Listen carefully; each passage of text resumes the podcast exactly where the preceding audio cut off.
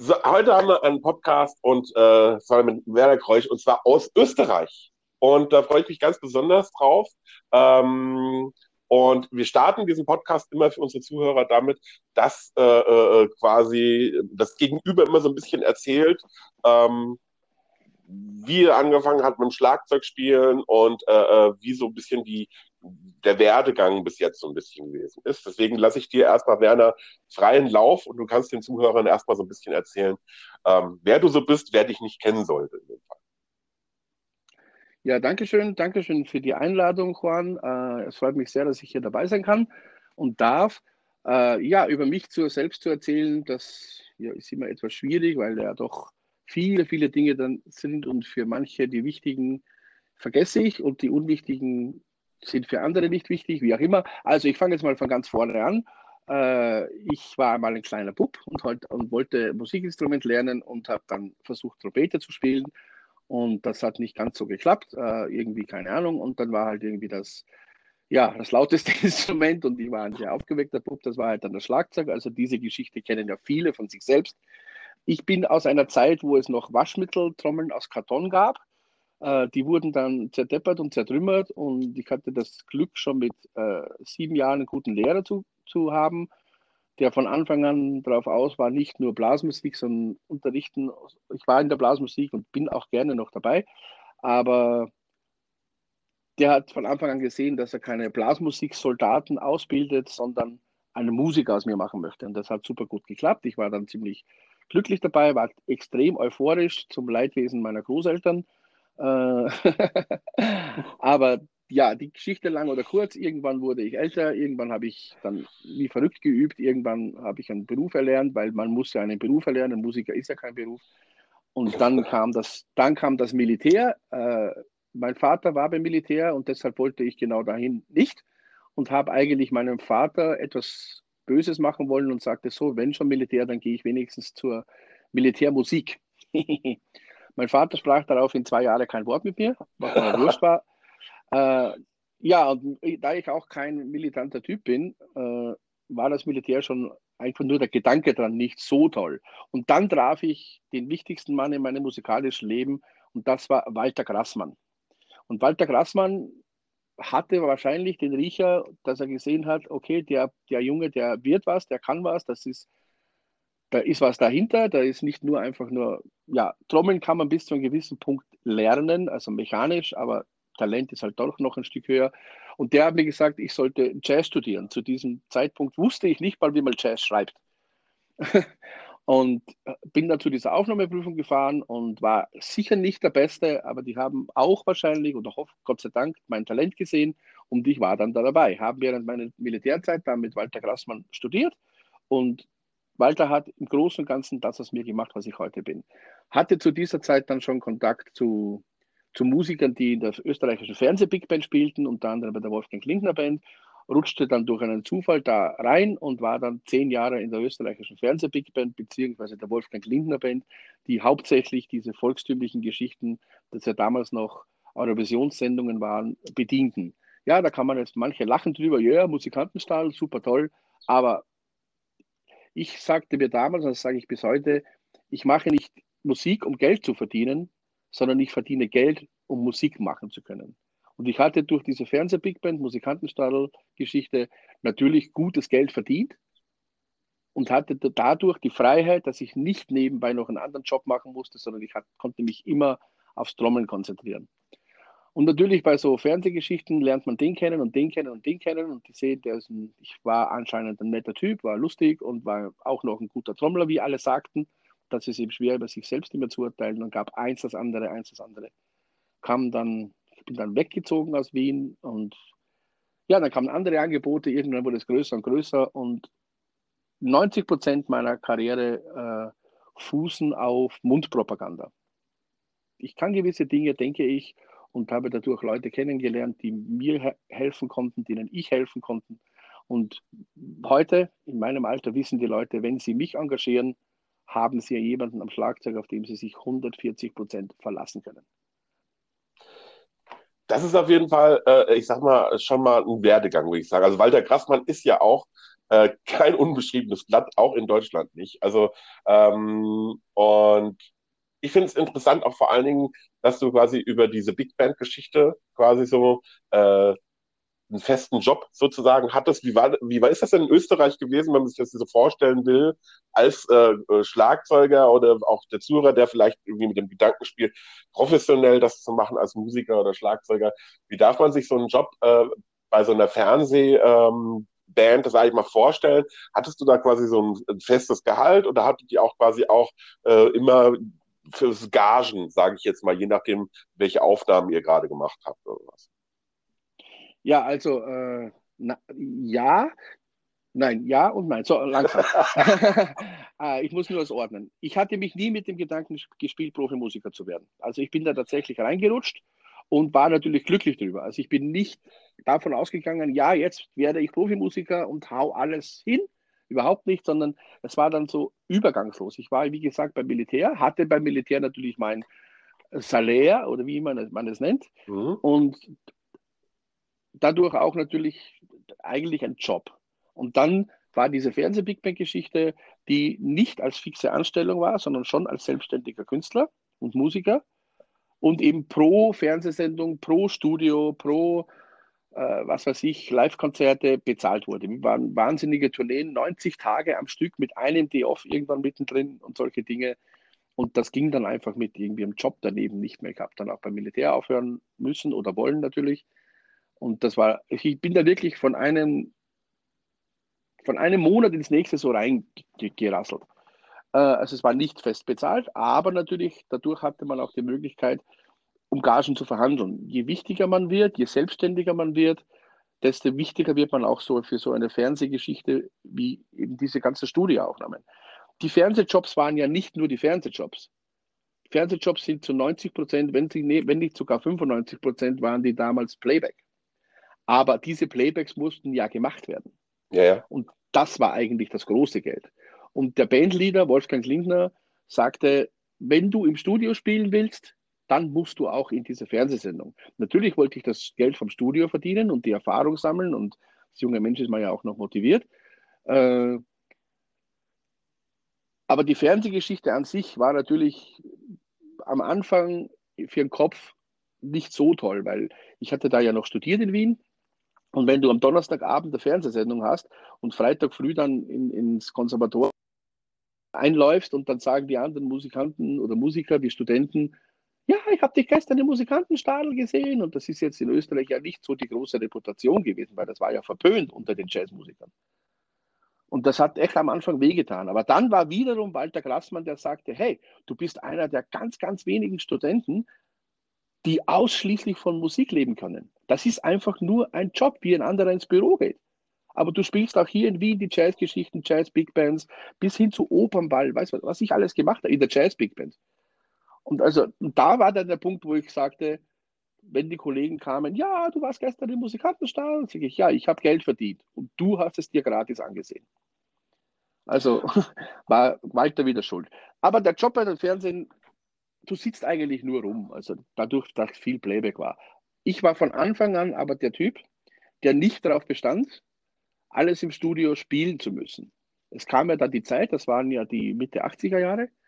Äh, alles wurde programmiert, Drum Machines, Atari-Computer und ich war A interessiert und B wusste ich damals schon, wenn ich das nicht alles mitmache, werde ich über lang oder kurz keinen Musikerjob haben. Ja.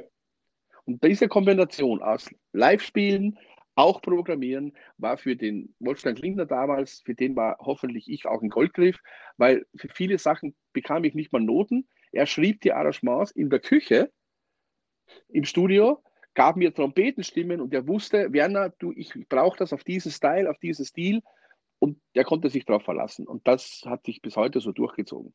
Also ich mache ja heute mit meiner eigenen Band, Sold My Soul heißt die, äh, verkaufe meine Seele, das ist nur ein Spaßname, mache ich ja viele Backing-Geschichten für große Künstler. Unter anderem jetzt waren die letzten Jahre die Les Humphrey Singers, die jetzt letztes Jahr 50-jähriges Jubiläum hatten und auch durch Corona ist natürlich gar nichts passiert. Es waren aber auch andere Dinge wie Eurovision Song Contest, Nadine Beiler, Donauinsel vor 80.000 Leuten mit einer einzigen Probe. Und auf die Bühne mit 80.000 Leuten zu stehen und das wirklich gut abzuliefern mit Halbplaybacks im Hintergrund, nicht Halbplaybacks, sorry, Backings im Hintergrund, äh, synchron zu Videoleinwanden. Das ist ein Ding, die nicht viele Musiker aus dem Hut zaubern können. Weil da, da wird man oft genau. geprobt. Da wird genau. oft geprobt dafür und das ist eigentlich mein Job. Ich bin jetzt nicht fixiert auf Big Band spielen, Popmusik, Rockmusik, also ich bin nicht der Rock-Metal-Typ, überhaupt nicht. Aber ich, ich denke viele, ich denke, ich denke viele Stilistiken ab, die dann eben bei, bei Leuten, die engagieren mich und sagen, ich möchte das und das haben. Und ganz wichtig, ich habe auch die Eier, Nein zu sagen, wenn ich sage, ich bin nicht der Richtige. Das ist ja heutzutage auch wichtig, so ein 360-Grad-Musiker zu sein. Ne? Also gerade ja. wenn man gerade wenn man es professionell machen will, dann ist ja so der Punkt, und das ist ja das, was gerade die jungen Zuhörer auch mal verstehen sollen und müssen. Ähm, gerade YouTube und solche Medien äh, geben natürlich ein total falsches Bild ab von äh, der Art und Weise, wo man sagt, das ist jetzt ein professioneller Musiker oder professioneller Schlagzeuger, weil diese schneller, höher, weiter Mentalität, was die Spieltechnik angeht, bringt einem, ich sag mal ja, im normalen Leben als Berufsmusiker nicht wirklich weiter, sondern es gibt ganz, ganz viele verschiedene äh, äh, Fähigkeiten, die wichtig sind, damit man in diesem Job auch bestehen kann. Und ich glaube, das hast du gerade gut beschrieben, mit diesem, äh, mit einer Probe auf die Bühne gehen, ja, vor 80.000 Leuten. Das muss man ja auch erstmal äh, psychisch schaffen, weil viele, äh, ich habe das auch schon erlebt, es gibt viele, die sind total souverän, solange sie irgendwie in einem Proberaum mit ihrer Band sind oder solange sie in einem kleinen Club spielen. Wenn die das erste Mal einen großen Festivalauftritt haben, brechen die quasi psychisch zusammen, weil die dem Druck nicht gewachsen sind. Und ähm, und ich glaube, das sind alles so Faktoren, die wichtig sind, um zu verstehen, was macht eigentlich einen professionellen Musiker aus. Ja. Also zwei Sachen dazu zu sagen. Das eine ist der psychische Druck. Ich hatte ja, wie schon erzählt, damals meine allererste Fernsehsendung mit Musikantenstadel, obwohl das Playback war. Aber die Band war ja schon länger dabei, ich kam da dazu und äh, wir hatten da drei Tage geprobt und ich war, es war sowas von geil und toll und ja, man fühlt sich als junger 19-jähriger Mensch, ja, Wahnsinn ist das und Fernsehen und super. Und dann, die Sendung ist ja live, also war damals live, ist ja, gibt es ja nicht mehr. Und dann steht ein Kameratyp neben dir, der drei Tage echt ein netter Kerl war. Hält die Kamera direkt in dein Gesicht und sagt, du weißt aber schon, dass dir jetzt gleich sechs Millionen Leute zuschauen. Ja, du lachst, du, du lachst auch. Die Kameraleute lachten, alle lachten und die sagen, ein junger Bub, der hierher kommt und ja, ich bin jetzt super, ich bin jetzt da dabei und dann den kriegen wir mal am Boden. Das war natürlich super, aber da zu bestehen und nicht plötzlich irgendwie zusammenzubrechen, auch wenn es nur Playback ist, weil viele Leute wussten ja nicht, dass es Playback, glaubten ja auch nicht, dass es Playback war, weil wir als Band auch entsprechend geschult waren und diese Playbacks auch so aussehen ließen, wie wenn es echt wäre. Und natürlich, dass ich die meisten Sachen da auch im Studio programmiert oder auch gespielt hatte, wusste ich ja, was da kam. Das ist ja nicht nur ein Imitieren, sondern eigentlich ein On-Top-Trommeln. Aber das ist die eine Geschichte. Und die zweite Geschichte, die mir wichtig ist, was du angesprochen hast, für YouTube. Ich unterteile YouTube in drei Dinge. Und das eine ist, Musiker zeigen, was sie als Musiker darstellen. Das ist die gute Sache von YouTube. Dann ist die zweite Geschichte, gute Leute unterrichten über YouTube. Teilweise gratis, teilweise leider nicht gratis und teilweise einfach nur so als, als Teaser zum Anfeuern, weil sie wirklich was zu bieten haben, was auch Geld wert ist. Und dann kommt die dritte Sparte und die akzeptiere ich, weiß ich, dass es gibt, aber ich mag das nicht. Das sind die sogenannten, für mich, Sportdrama. Mhm. Schneller, höher, stärker, keine Eier, keine Musikalität. Hauptsache, ich bin schneller als der Kollege davor. Wenn ich so Dinge höre, Blastbeats in Tempo 400. Jungs, rechnet mal nach, macht es in 200 und spielt einfach 16, dann ist es wirklich 200. Aber 400 und Viertelnoten trommeln, 400 und Viertelnoten trommeln ist ja nicht 400. Also ich habe, glaube ich, ich besitze nicht ein einziges Metronom, das überhaupt bis 400 hochgeht. Ja, ich kenne kenn das so, Phänomen. Genau, und das sind so diese Sporttrommler. Die sich sicher wie soll ich sagen, das respektiere ich, das ist harte Arbeit, das weiß ich, aber hart musikalisch und auch für einen Nachwuchsmusiker, für mich, ich denke nicht, dass es irgendeinen Wert hat, dass irgendein anderer irgendwas daraus lernen könnte und auf der Bühne dann damit gute Musik machen. Allerdings ist ja auch wie äh, 20.000 Euro Stereoanlage in einen VW Golf einbauen, muss ich auch nicht haben, aber wenn es die Typen, wenn es denen gefällt, ist es gut. Ich bin nicht der Meinung, ich bin nicht der Meinung, dass man das braucht und ich bin auch nicht der Meinung, dass Sportdrumming, es gibt so viele Typen, die das können. Einer meiner Freunde, Thomas Lang. Thomas Lang kennt man, der donnert durch die Gegend, das ist brutal, das kann, glaube ich, kaum ein Zweiter, was, was Thomas so macht. Und geht mit, mit, mit, mit, damit mit Musikern auf die Bühne, ich glaube Gianna Nannini, und spielt einfach Four on the Floor, zwei und vier und das näher Achtelnoten, Ende. Und die Leute kommen und sagen, das war aber jetzt langweilig, Thomas. Und Thomas sagt, hey, das ist die Musik, das macht Musik, das bringt Leute zum Tanzen.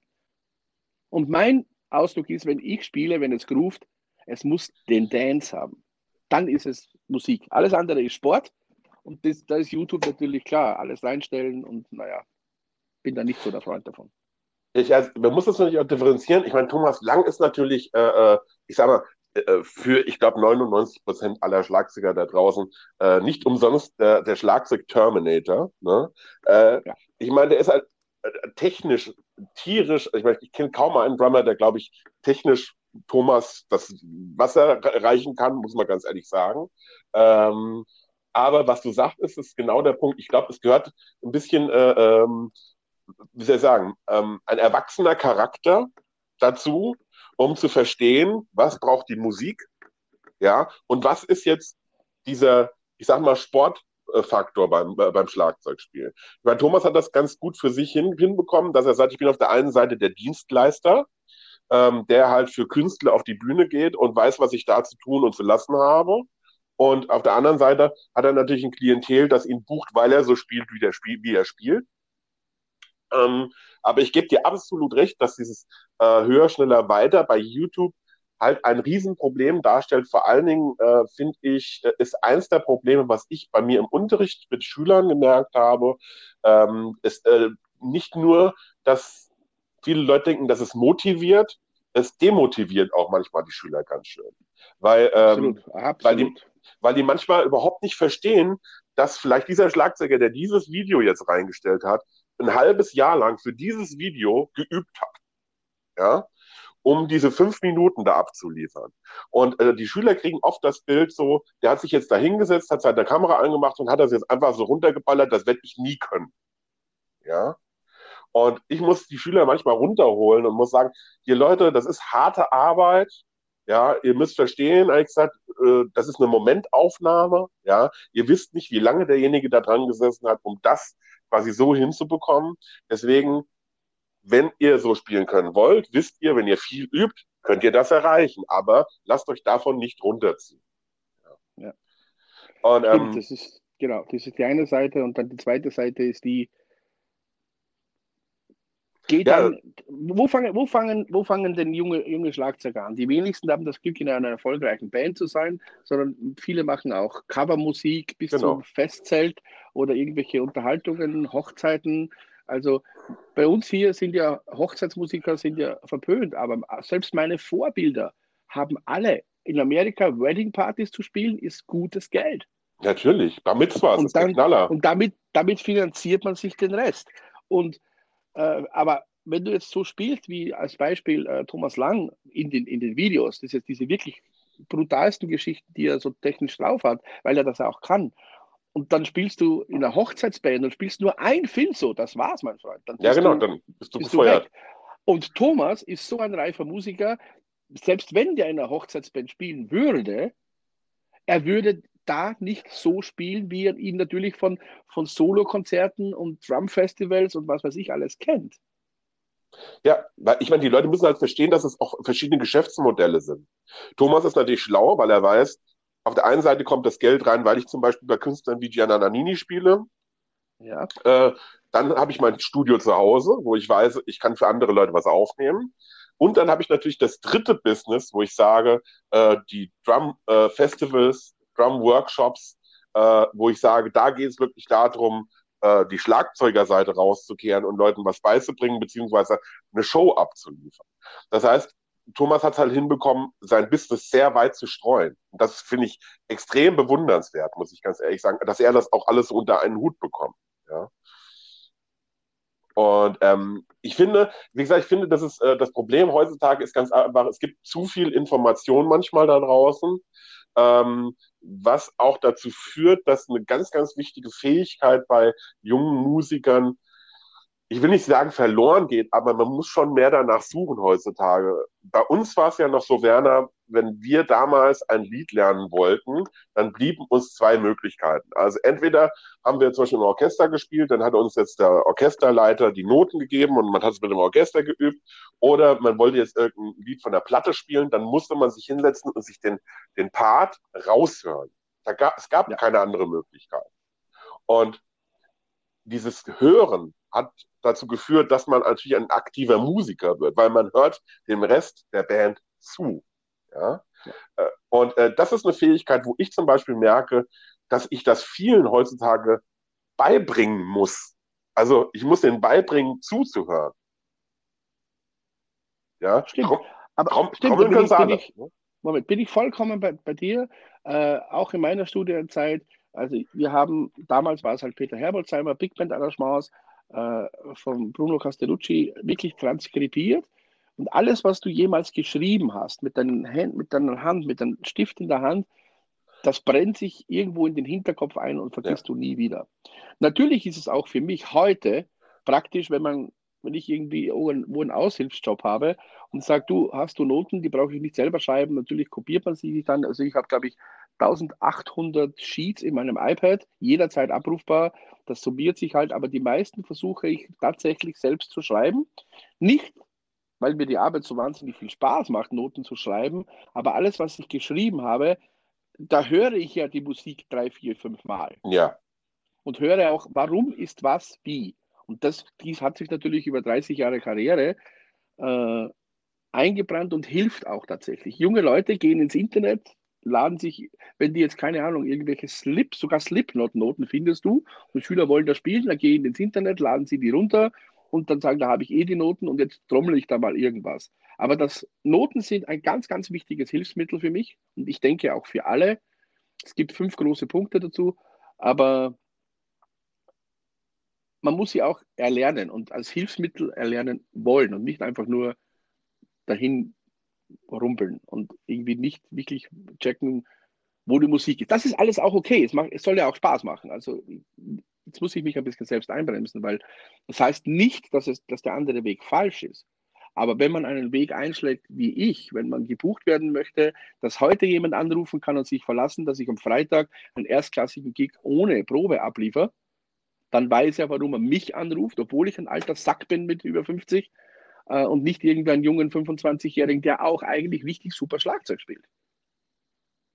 Und da ist dann der Unterschied zu Hause.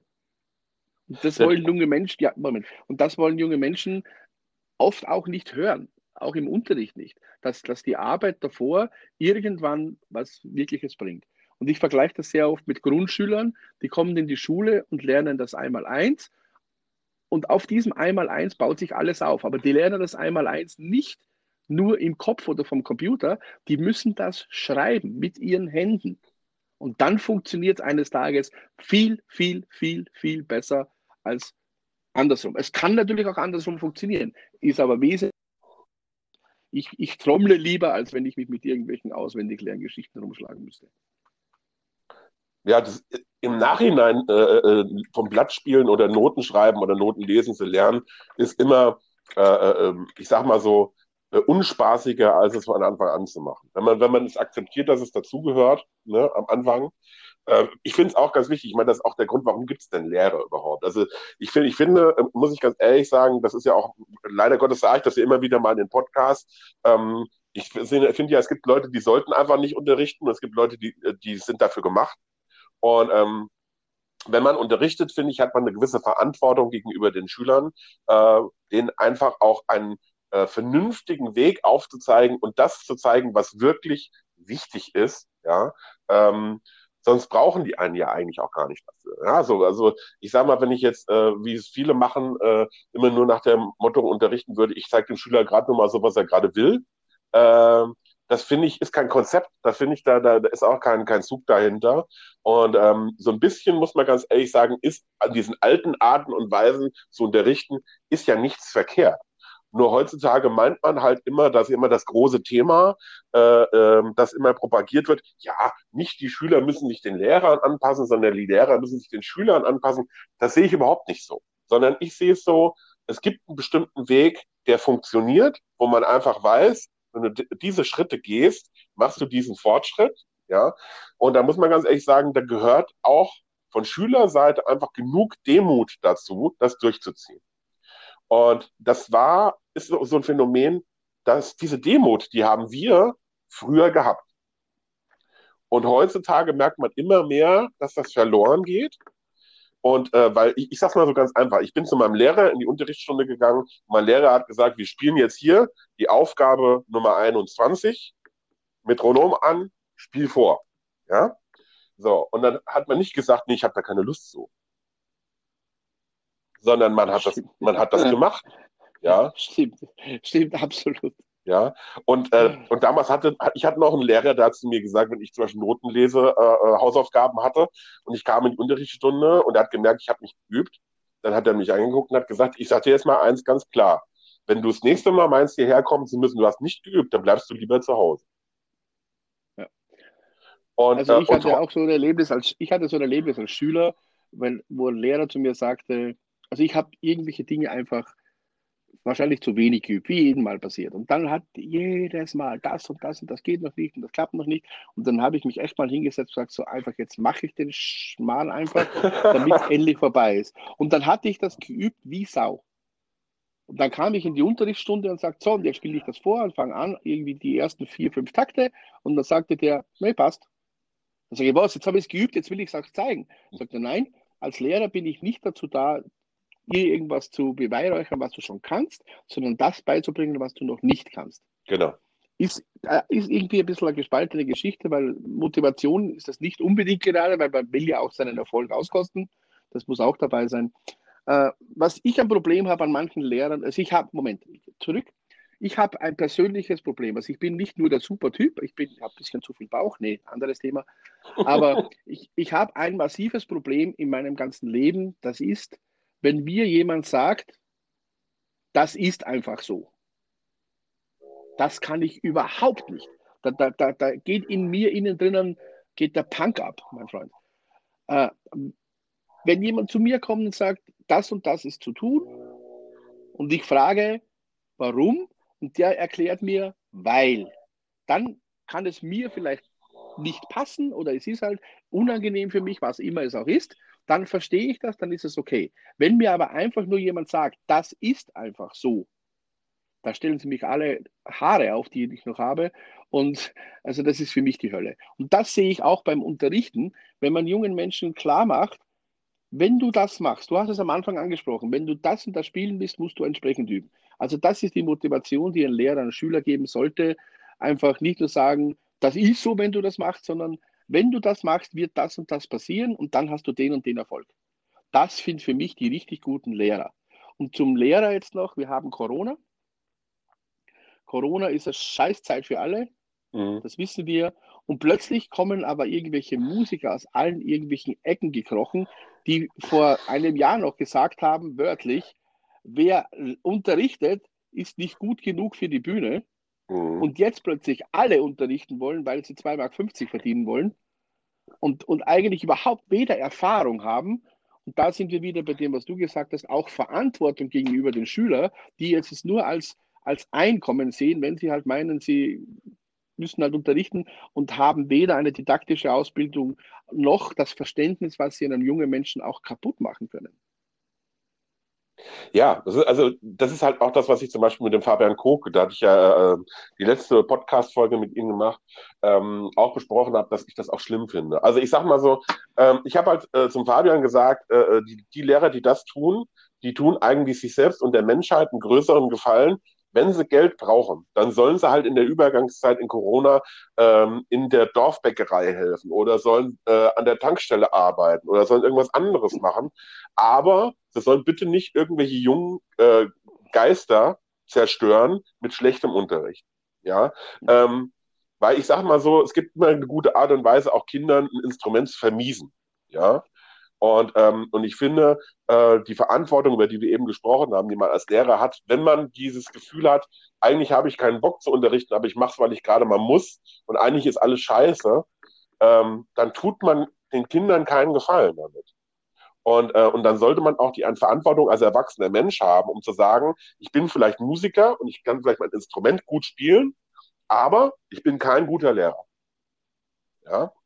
Übrigens das, gibt es auch umgekehrt. Es gibt das auch umgekehrt. Also ich kenne einige die, die, der besten, vor allem Schlagzeuglehrer der Welt, die sind selbst keine begnadeten Schlagzeuger. Aber ja. sind perfekte Didakten, wissen genau, die, die, äh, ein, ein, ein, super Beispiel ist Freddy Gruber. Also mein ja. Lehrer, mein persönlicher Freund Bruce Becker war ja 18 Jahre, soweit ich mich erinnern kann, mit Freddy Gruber unterwegs, weil Freddy Gruber, der ist ja der Drumlehrer-Guru schlechthin der saß da und erzählte nur, yeah, you have to hold the stick like this. Und, und Bruce hat das alles vorgemacht. Aber Freddy selbst hat nicht wahnsinnig gut gespielt. Schon natürlich ist er guter Musiker gewesen, aber jetzt nicht, nicht der absolute Burn, aber ein, der Lehrer schlechthin, weil der ihm gesehen hat, was kann ein Kind, was kann ein Schüler, was kann ein Künstler und das rauszukitzeln. Das ist ja gerade bei einem Instrument wie Schlagzeug. Es gibt so viele verschiedene Arten Klavier hast du weiße, schwarze Tasten, die sind alle gleich breit und die sind alle im gleichen Abstand. Und wenn du da drauf drückst, der klingt ein G. Und dann gibt es Fingersatz, dann gibt es die Musikalität, alles kein Thema. Aber bei Schlagzeug allein schon, wie das Ding steht, es ist für jeden sowas von individuell. Aber du kannst dein Klavier, was machst du beim Klavier? Hocker höher und tiefer, das war's. Aber das Klavier ist so, wie es ist. Ja, stationär. Und bei Schlagzeug gibt es da viele Unterschiede. Und diese Dinge können gute Lehrer dann natürlich auch rauskitzeln aus Schülern. Also der muss nicht immer der beste Musiker sein. Umgekehrt ist es so, es gibt super tolle Musiker, die eigentlich keine Ahnung haben, aber das auch zugeben. Die sagen, hey, ich bin nicht, du kannst mir zuschauen, das mache ich halt so, aber ich kann dir nicht sagen, und das ist ja auch die Aufgabe eines Lehrers, wenn ein Schüler kommt und sagt, ich spiele jetzt den und den Song und habe da ein Problem, dann sollte man als Lehrer auch so sein, dass man dem sagen kann, wie er dieses Problem lösen kann. Genau. Aber wenn du jetzt äh, ich liebe ihn, einer meiner Freunde, Bertram Engel, ist der Stadiontrommler schlechthin. Der wird mir, und er sagt auch, wahrscheinlich schwer erklären können, wie der Takt 7 und Takt 9 bei irgendwie On Fire von Michel Camillo zu trommeln wäre. Weil das ist komplett was anderes. Und, das, und der sagt das auch. Warum soll er das? Er ist ja für ganz, ganz was anderes da. Und das sind für mich musikalische Größen. In jeder Richtung. Nicht ein Lehrer ist für mich eine musikalische Größe, auch wenn er selbst nicht der Wahnsinnstrommler ist, aber weiß, wie er das zu vermitteln hat. Und ein Musiker ist für mich eine wahnsinnige Größe, der auch zugeben kann, ich bin jetzt halt nicht der wahnsinnige Lehrer. Und ich weiß, jeder von uns, wahrscheinlich hast du auch schon mal die Erfahrung gemacht, dass es mindestens mir da schon passiert. Äh, ich habe auch schon mal äh, einzelne Unterrichtsstunden genommen bei ähm, namhaften Schlagzeugern, ne, weil man das ja in, in, seiner jugendlichen Sturm- und Drang- und Lernphase ja auch so macht. Ne, das heißt, oh, ich nehme Buch jetzt eine Einzelstunde bei dem oder sonst irgendwas. Und habe auch manchmal leider feststellen müssen, dass es total tolle Trommler sind, ja, die ich total bewundere. Aber diese Unterrichtseinheit, bis auf die Tatsache, dass ich da sitzen konnte und dem Mann die Hand geschüttelt habe, mir didaktisch nichts gebracht hat. Äh, ja. äh, also bei mir ist es, bei mir ist es schon umgekehrt passiert. Also ich, ich hatte das Glück, ich komme aber auch, ich bin ein bisschen älter. Also YouTube-Generation, die gibt es ja erst seit was, 90er Jahren, schätze ich mal. Äh, nee, noch nicht mal, vor, Mitte 2000. Ja, ja, so, irgend sowas, keine Ahnung. Es ist für mich irgendwann da gewesen und ich mag es und ich ver ver verlaufe mich auch da drin manchmal.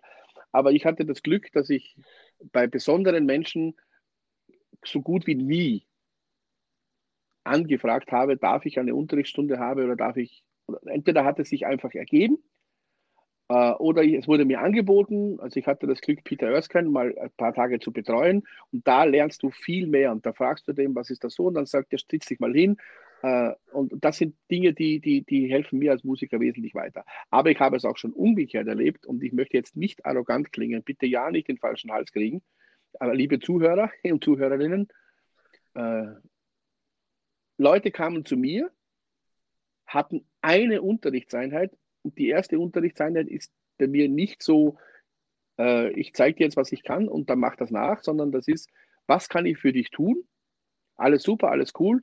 Und zwei Wochen später für eine einzige Unterrichtseinheit, wo vielleicht acht Takte überhaupt getrommelt wurde, das andere ist nur Philosophie, stand da plötzlich in deren Roster drin, ich hatte Unterricht bei dem und dem, um sich selbst höher zu setzen. Das habe ich dann unterbunden. Und die andere Geschichte war, dass auch Menschen zu mir gesagt haben, Werner, das ist super, was du magst, dein Ding ist an, aber ich stelle mir das anders vor. Und da habe ich überhaupt kein Problem, solange ein Musiker immer noch dabei bleibt. Weil es ist ja, es ist ja vollkommen nicht, okay. Ich, ich bin nicht der Richtige für alles. Das kann muss nicht man, sein. Muss man ja auch nicht Genau, sein. aber, aber viele Leute sind, sind echt sauer. Ich hatte mal ein, ich bin ja auch, kommen wir zu meiner Karriere zurück und ein bisschen weg vom Unterrichten.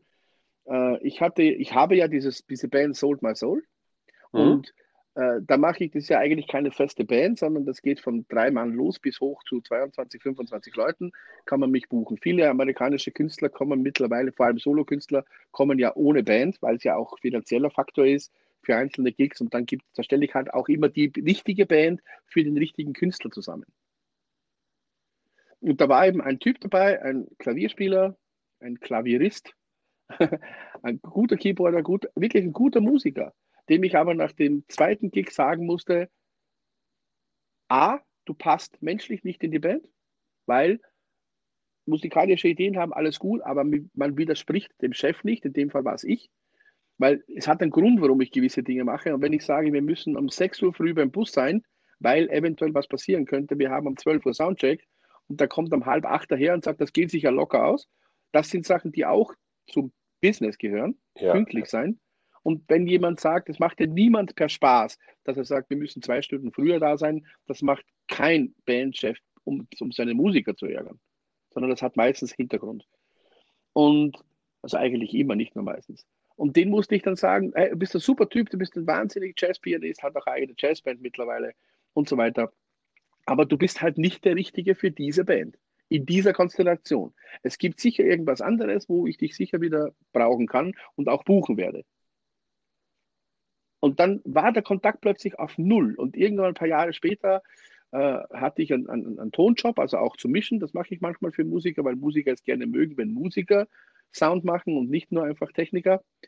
Äh, also anders. Man versteht es halt anders. Und dann kam, war der wieder da und war irgendwie komplett distanziert. Und ich sage, was ist denn eigentlich los? Nein, mit dir rede ich kein Wort mehr, weil ich wurde noch nie aus einer Band geworfen und das lasse ich mir in meinem ganzen Leben nicht gefallen. Was ist, wie dumm ist das? Ich habe nur gesagt, du bist für, für diese Konstellation einfach nicht der Richtige. Und wenn irgendjemand meint, er ist für jede Konstellation der Richtige, dann weiß er nicht selbst, was er eigentlich darstellen kann und wird. Das, das, man sieht ja dann auch, dass jemand ein, ich sag mal, sehr zerbrechliches Ego hat. Ja? Also ich sag mal, und das ist, das ist auch sowas, das müssen auch äh, Musiker verstehen, auch die jetzt hoffentlich zuhören dabei. Ähm, es ist, wenn man Entscheidungen trifft auf einem professionellen Level, so wie du das jetzt gemacht hast, als äh, man nennt das ja Musical Director, was du dann da mehr oder minder machst. Ähm, und nicht mehr oder minder, das ist, das, das ist, ist halt, mittlerweile, das ist- Entschuldigung, Musical Director ist mittlerweile 50 Prozent meiner Arbeit, die ich mache. Und das Witzige ist, dass meistens wirklich auch die Schlagzeuger das sind, ja. Also es ist, äh, Ich kann, ich kann dir das auch erklären, warum das so ist. Schlagzeuger, ganz einfach, Schlagzeuger war, sind gezwungenermaßen von Anfang an Organisationstalente. Schlagzeuger sind die, die meistens als erstes am, am, am, am, Ort sind, wo der Gig stattfindet, weil sie ja das größte Zeug haben, irgendwo hinzupacken, dann das auch organisieren, organisieren müssen, wie das da hinkommt, dann vielleicht auch noch den größten Proberaum haben, weil sie ja vom Schlagzeug selbst schon mal nicht irgendwo im Kinderzimmer selbst ein bisschen Gitarre üben können zu Hause, sondern einen eigenen Raum brauchen, brauchen dadurch auch die Band dann da probt und das alles zu organisieren und wann haben wir Probe, wie, wo ist das, bis hin zu heute äh, Navidaten ausschicken und und und. Bis hin zu, also Schlagzeuger haben da ein, ein, ein, ein Talent, so solche Dinge zu organisieren. Und auch wie ich da reingerutscht war, bin es einfach, ich war natürlich immer Sideman, also ich hatte, ich hatte ganz selber selbst Soloband, aber ich war meistens Sideman und gebucht und habe die, die ganze Arbeit trotzdem gemacht. Und eines Tages sagte man mir, also nicht mal ich selbst, sondern sagte man mir, ja, warum machst du das nicht gleich? Du machst es ja sowieso, dann verdien du auch bitte das Geld für die Organisation. Und da, so kam, kam ich in die Geschichte, Sideman zu sein. Dann war eben diese eine Geschichte, wo ich aushilfsweise für, für ein Festival in der Schweiz spielte, wo auch die Les Humphreys Singers auftraten. Halbplayback. Und ich habe trotzdem dazu getrommelt. Und das hat die so begeistert, dass die mich gefragt haben, wenn Les Humphreys eine Band braucht, also die Les Humphreys Singers, mhm. ob ich das, ob ich mir vorstellen könnte, das da zu trommeln.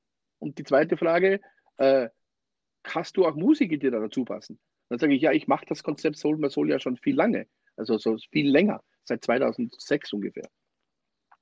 Und so kam eins zum anderen. Und das sind die Jobs, die ich so, so kriege. Und manchmal, also meistens bei Musical Director Jobs, spiele ich auch selbst.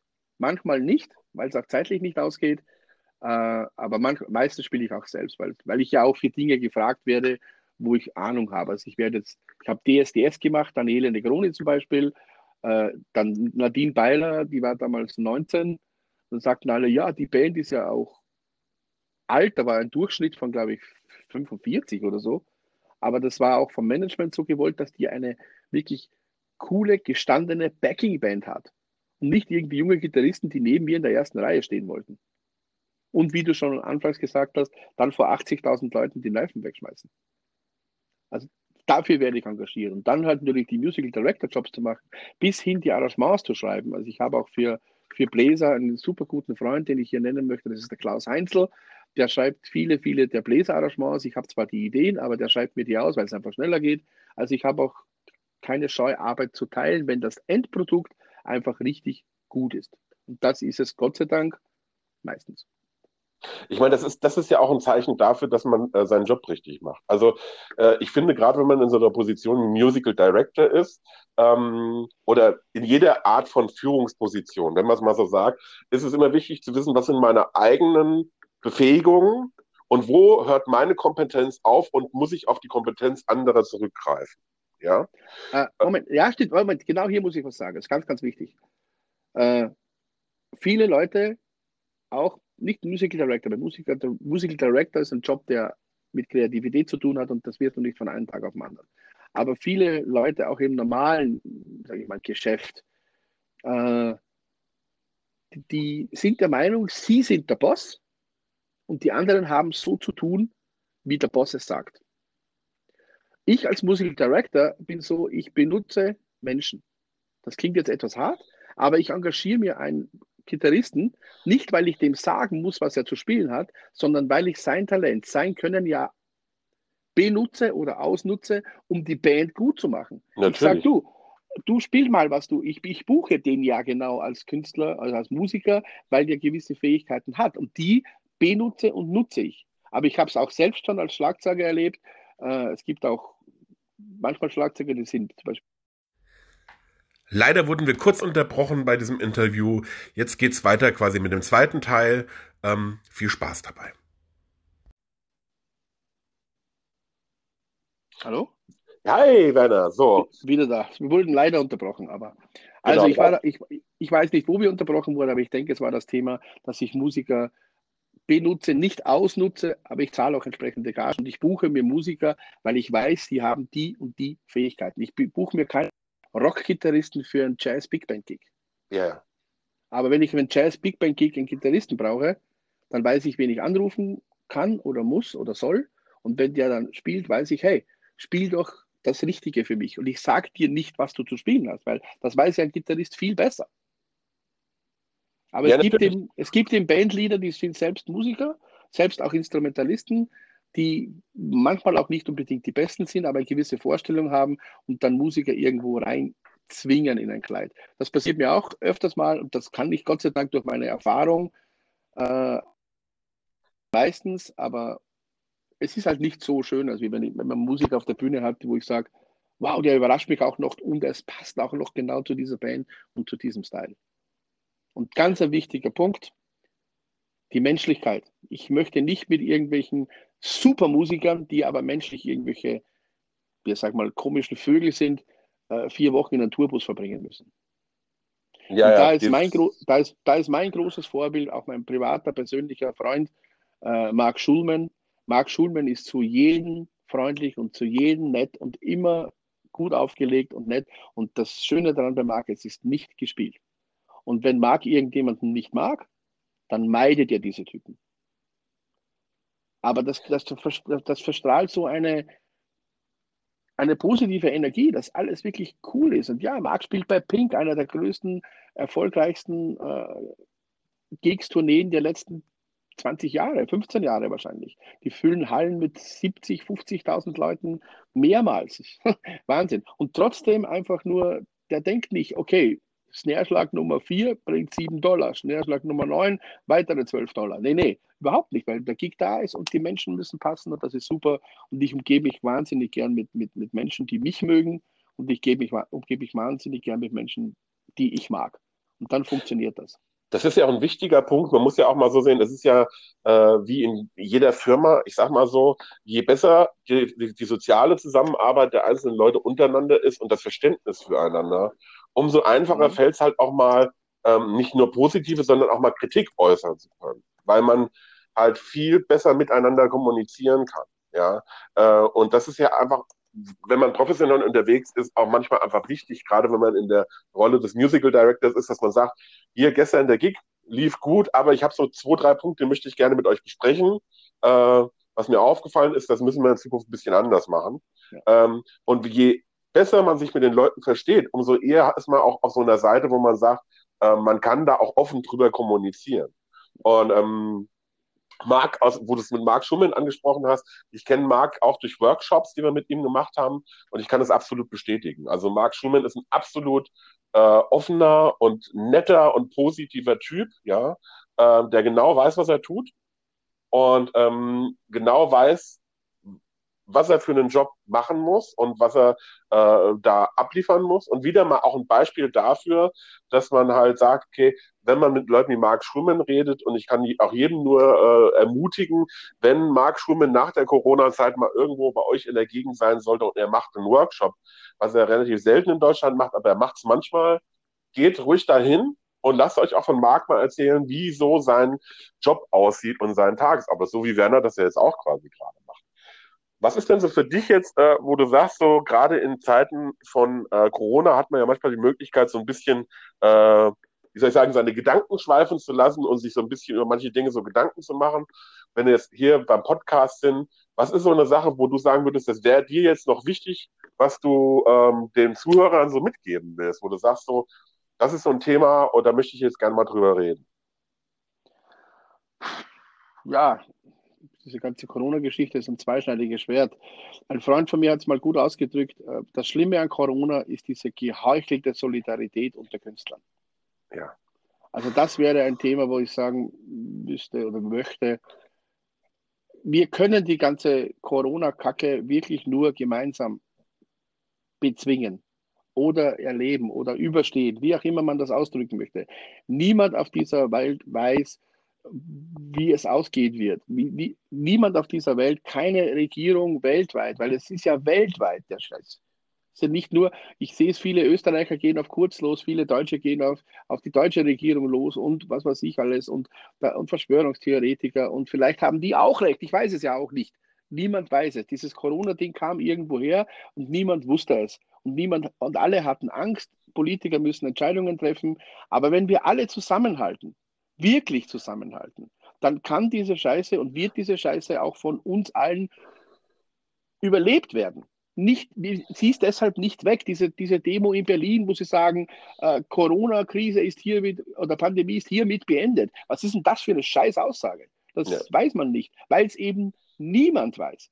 Und wenn jetzt in, in, die Schulen wieder losgehen und es gibt halt Maskenpflicht in, in Schulklassen, die machen das nicht zum Spaß.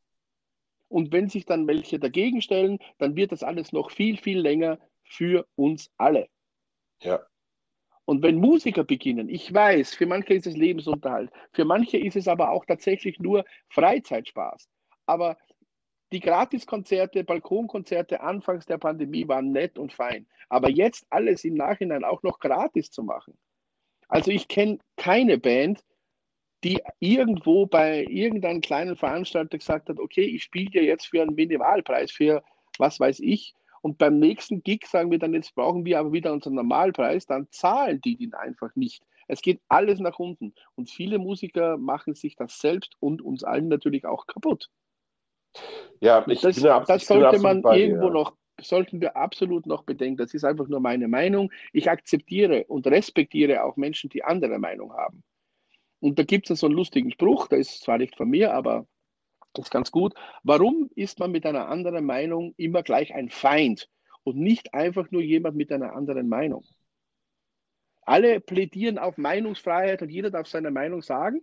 Wenn man aber eine andere Meinung hat, dann wird man blockiert und rausgeworfen oder beschimpft. Und das ist doch, das ist erst recht unter Musikern. Wir sind, Musiker sind ja sowieso Künstler und viel sozialer veranlagt als irgendwelche, ich will jetzt keinen Berufsstand schlecht machen, aber ja, Maurer unter sich. Musiker treffen ja auch viel mehr Leute, haben teilweise Vorbildfunktion und so weiter.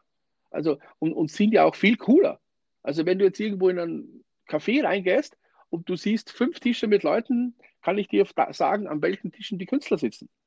Einfach wie die da sitzen, wie sie sich verhalten, wie offen die sind. Und dann kommt so irgendwas und plötzlich ist alles nur noch, ach, ich, ich kann das nicht ab. Und das, ich versuche mich da auch immer politisch ein bisschen rauszuhalten. Andere Menschen reißen die Klappe viel lauter auf. Aber alle, sag mal, alle sechs Wochen erwischt es mich auch, dass mich irgend so ein Depp im Internet erwischt und in eine Diskussion reinzieht, die ich gar nicht wollte.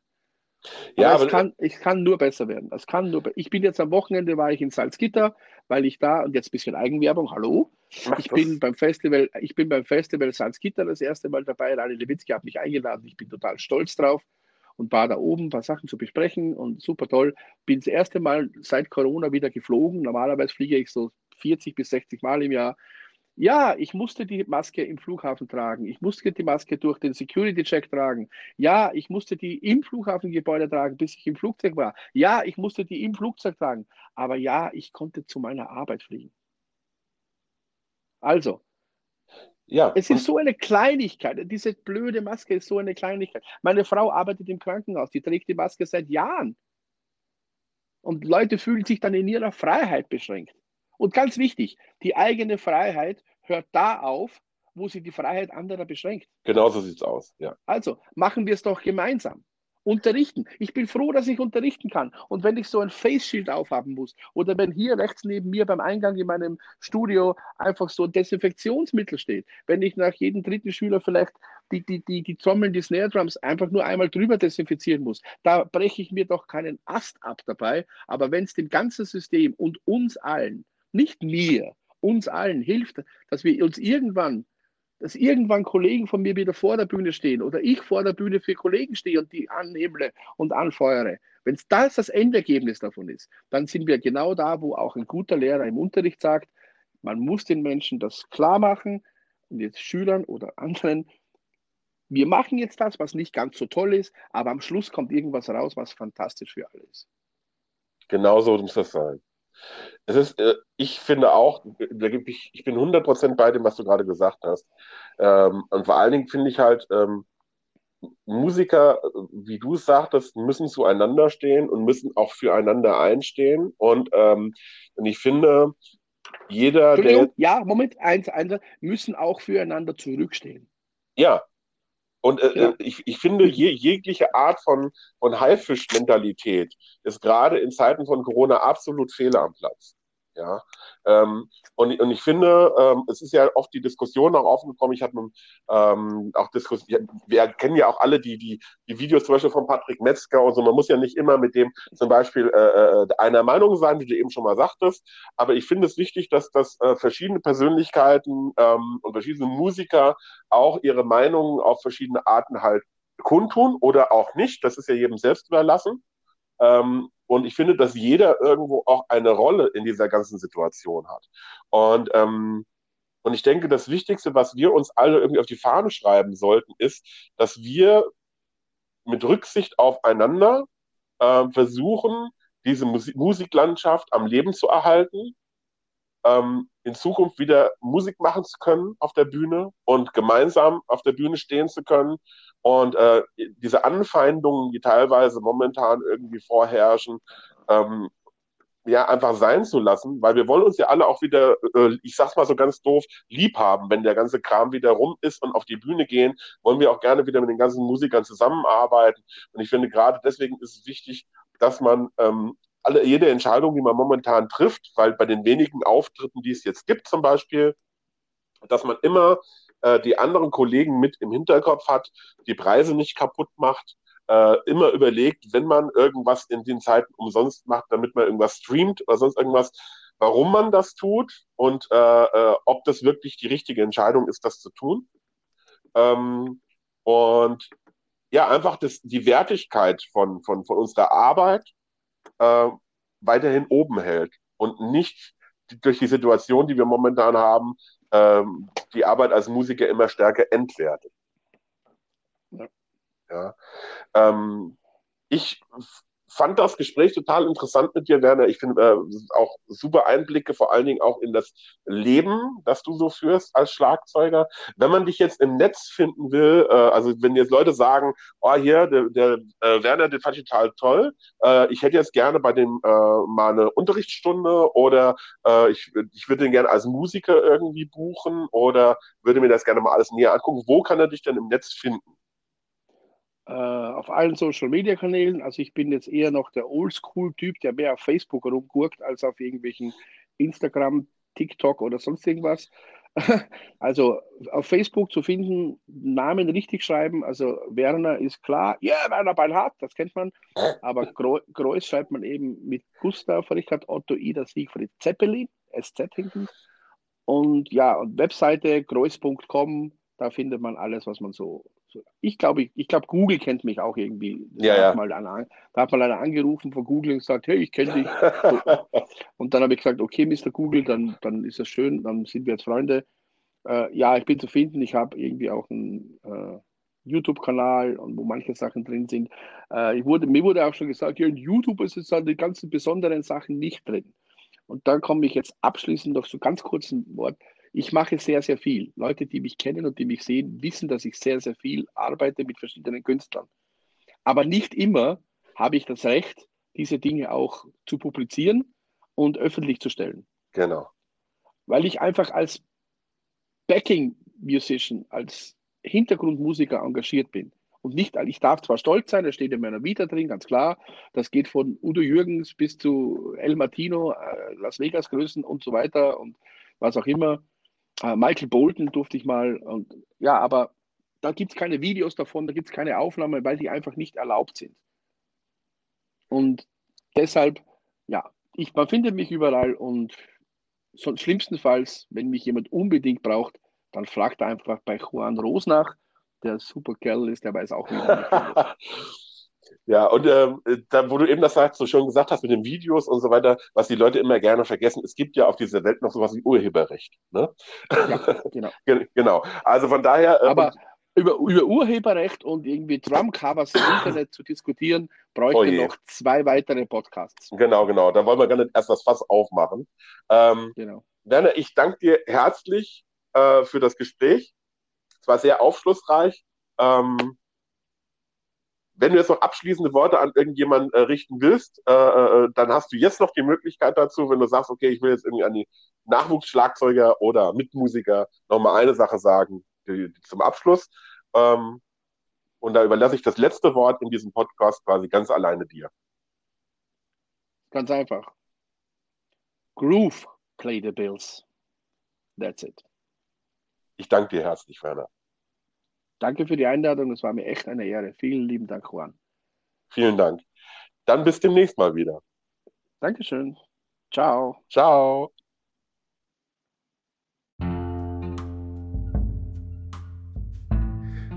Ich hoffe, du hattest auch diesmal wieder Spaß an der Folge. Ich wäre dir sehr dankbar, wenn du mich unterstützen würdest unter www.patreon.com slash die Trommelbude oder buymeacoffee.com slash die Trommelbude kann man mir ein virtuelles Trinkgeld hinterlassen, beziehungsweise den Podcast auch unterstützen, indem man monatlich abonniert.